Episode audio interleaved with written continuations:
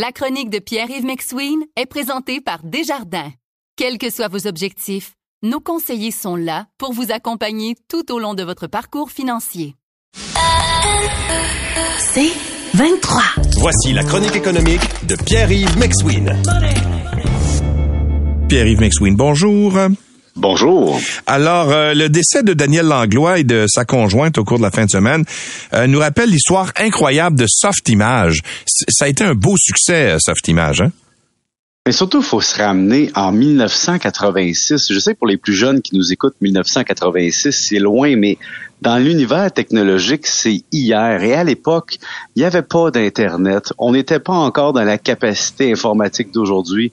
Louis, tu dois sûrement te rappeler de ton ordinateur à l'époque si tu en avais un. Ouais. On était dans du 64K de mémoire vive, du 640K de mémoire vive. Et lorsque Softimage a été vendu, on était encore dans du 486. Là. On était à une époque où la mémoire, la rapidité de l'ordinateur était un enjeu.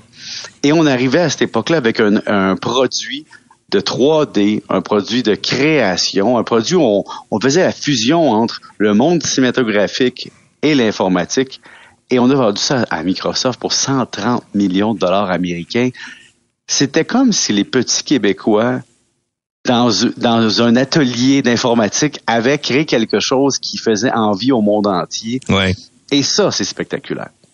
Et ça, ça change. Oui. Ben, Non, ben, c'est parce que le procédé qui a été inventé par euh, Daniel Langlois est encore util- utilisé aujourd'hui. là. C'est c'est euh, Oui. c'est juste plus moderne parce que la, la technologie le permet. Là. Évidemment, euh, il y a eu beaucoup d'évolutions parce qu'évidemment, Autodesk avait racheté Softimage, Ouais. Avid avait racheté de Microsoft. Mais ce qui est intéressant à voir, c'est l'évolution. Depuis ce temps-là, ça a donné le, le vent dans les voiles au Québec. On a développé la cité du multimédia. Oui, on a subventionné beaucoup l'industrie. On a vu Ubisoft débarquer. On a vu euh, Google, Electronic Arts et autres. Mais chose certaine, c'est à la base cette transaction-là qui a marqué l'imaginaire et qui a dit à des jeunes Québécois, ça vous d'étudier en informatique, en technologie, en graphisme et d'aller jouer dans la cour des grands? Et on parle dans les médias récemment de, évidemment, de Yvon Deschamps et Michel Rivard qui sont passés à go grâce à cette transaction-là. Mais c'était quand même fou à l'époque de dire, je vais mettre des milliers de dollars dans les mains de quelqu'un qui me parle de faire de la création 3D. À l'époque, on pouvait même pas se voir par écran. Ouais. Tu sais, juste se parler au téléphone cellulaire, se voir pendant qu'on discute, faire un zoom, c'était dans les films de science-fiction. Et là, on animait en 3D des images. Et donc, on passait de, au lieu d'une photo, on passait vraiment à un niveau de, de, de- de faire bouger les objets. Et ça, c'était spectaculaire. Donc, si tu regardes au même au niveau fiscal, ça a permis de, à des gens de faire un gain à, évidemment à l'abri de l'impôt en partie parce que c'était une entreprise privée. Hein, c'était pas une entreprise cotée en bourse. Donc, tu as tout ça qui est très intéressant, mais c'est sûr que c'est un événement extrêmement tragique aujourd'hui. Mais Ouais. pour les plus jeunes, allez voir c'était quoi Softimage. Ouais.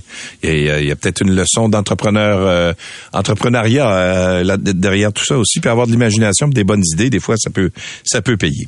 Vous écoutez la chronique économique avec Pierre-Yves McSween. Menace de, de compression chez CBC Radio-Canada.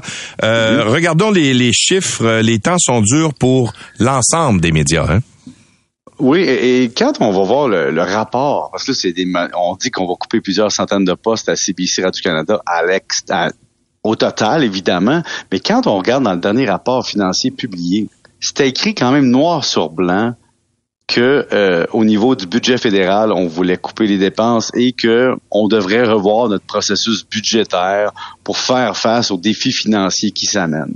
Et quand on regarde les résultats financiers de Radio-Canada, qui sont officiels, qui sont publiés, peu de gens vont les voir réellement, mais on voit que sur des revenus de 413, des revenus de à peu près 433 ou 437 millions pour un trimestre, le financement public, c'est 331 millions. Donc, on voit à quel point c'est important pour Radio-Canada de compenser pour l'instant avec des revenus publicitaires. Et on nous démontre que pour le dernier trimestre publié, ben, on avait 10,5% de baisse au niveau des revenus publicitaires en télévision. C'est extrêmement rapide comme chute. Ça veut dire que un trimestre de cette année par rapport au même trimestre de l'an dernier, on perd plus de 10 Donc, la télévision est vraiment dans une phase de déclin importante, mais il faut comprendre que c'est pas le contenu qui est en déclin. Ouais. C'est le canal de diffusion. Et oui, quand on regarde service anglais, service français, ce qui est spectaculaire, c'est qu'autant des revenus publicitaires que des revenus d'abonnement, il y a une espèce d'équivalence presque 50-50 entre anglais et français, alors que la clientèle à desservir en anglais, elle est beaucoup plus grande. Ça démontre à quel point les Netflix de ce monde et autres canaux américains cannibalisent notre marché francophone au niveau de la publicité. Mais c'est vraiment spectaculaire de voir que où seront faits les enjeux, parce que est-ce qu'on va couper dans, dans le mandat? Est-ce qu'on va couper dans la production de certains contenus? Est-ce qu'on va acheter plus de contenu à l'extérieur? Est-ce qu'on va revoir même la façon de diffuser Radio-Canada? Puis là, le gouvernement Legault propose même de dire est-ce que le financement privé, par exemple, de Google, devrait être attribué à Radio-Canada? Donc, c'est intéressant de voir à quel point on doit continuer à maintenir notre culture, maintenir les connaissances pour l'ensemble des Canadiens. Mais surtout maintenir la diffusion. Oui, c'est ça. Mais pendant ce temps-là, il y a des employés qui vont écoper visiblement, parce qu'on parlait euh, entre 600 et 700 employés, 300 au Québec, qui pourraient être euh, qui pourraient être coupés.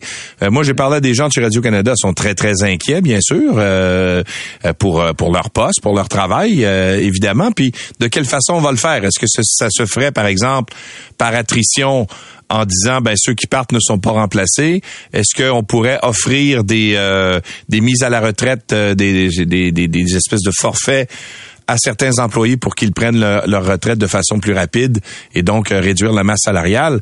En ce moment, c'est des questions qui, se posent l'ensemble des employés, à savoir qui va être touché. Est-ce que ce sera davantage les gens qui sont sur le terrain euh, ou encore les, les, postes de direction? Il y a des gens qui m'ont dit, moi, hier à Radio-Canada, il y a beaucoup de patrons et euh, qui, qui, prennent des décisions en haut. Alors, est-ce que c'est là qu'on devrait couper?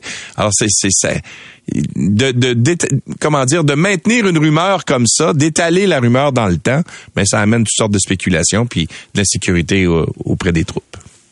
Oui, et qui va être coupé, tu as raison, parce que des fois, on dit, c'est bien beau faire des coupes, mais est-ce qu'on va couper, comme on dit, à la bonne place? Est-ce qu'on va couper dans le contenu, dans la gestion, et même dans la façon de faire du contenu? Est-ce qu'on peut être plus efficient, plus efficace? Est-ce qu'on peut attribuer les tâches différemment? Mais tu as raison présentement, tu as des gestionnaires qui vont prendre des décisions. Et est-ce qu'ils vont préférer couper dans le contenu ou dans la, structure? C'est une bonne question que tu poses parce que vraiment, il y a une question aussi de poste et de précarité, c'est-à-dire est-ce que des gens qui vont encore avoir accès à des emplois où on va faire plus de précaires? On aura des réponses dans les prochains mois. Merci Pierre-Yves. À demain. Salut. Au revoir.